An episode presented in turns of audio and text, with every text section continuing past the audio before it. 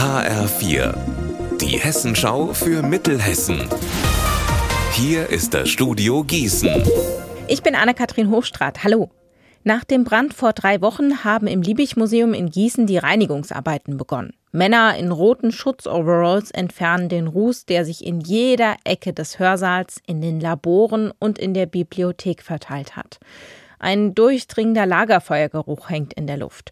Es könnte Monate dauern und gut 200.000 Euro kosten, die historischen Räumlichkeiten zu sanieren, sagt Gerd Hamscher von der Museumsgesellschaft.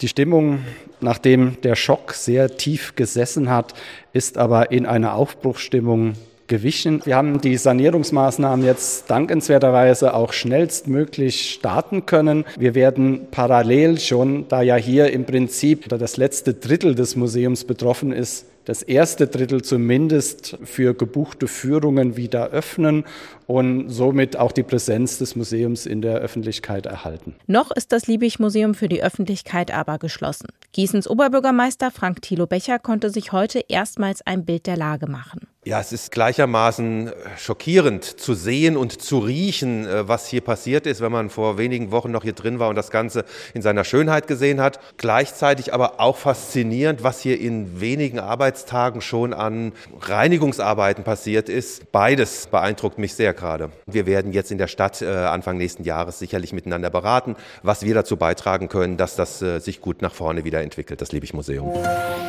Mittel- und Osthessen sind ab heute in den deutschen Kinos zu sehen, als Kulisse.